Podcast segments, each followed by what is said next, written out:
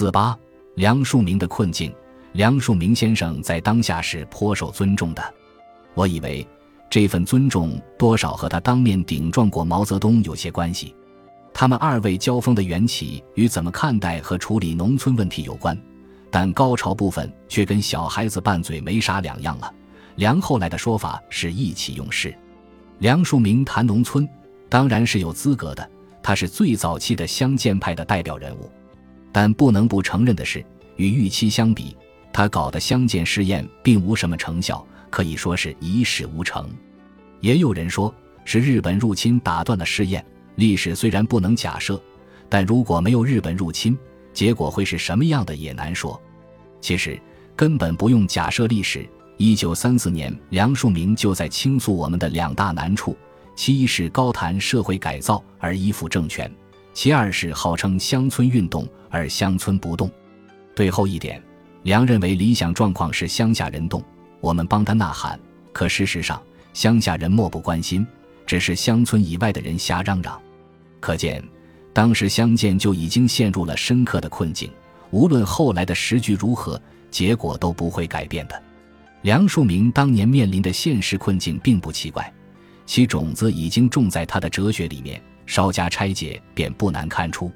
梁先生认为，中国是伦理本位。职业分立的社会，区别于西方的阶级社会。中国的穷人只要做到勤俭二字，就有改变命运的可能性。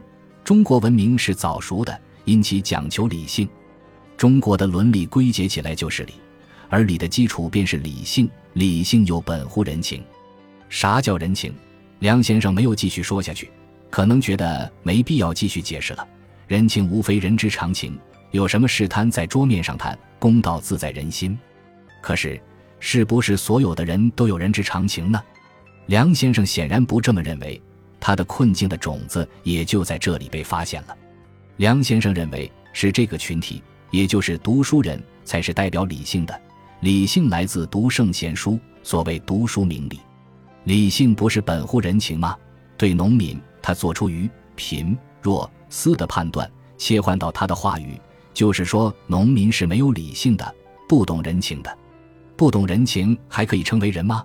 这样，梁先生就以对知识的占有为标准，而把人对立了起来。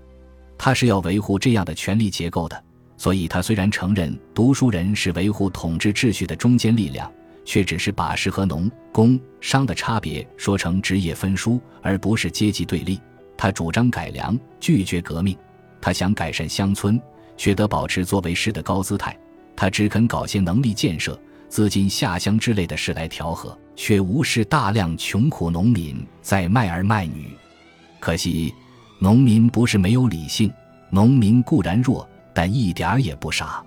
当时共产党在农村已经搞得风生水起，农民积极参与，梁先生们却被农民当成光杆司令晾着，就足以说明了这一点。为什么两种搞农村改革的运动在效果上有这么大的差别？把梁漱溟的乡建理论和毛泽东的湖南农民运动考察报告对照着读一读，答案就有了。梁漱溟的困境的根子在他的哲学里面。梁漱溟先生是个真诚的知识分子，也根深蒂固地带着毛泽东批判的知识分子的反动性。有学问固然是好的，由此便自认为高人一等就不对了，瞧不起人民。在人民面前跌了跟头，也就没什么可奇怪的了。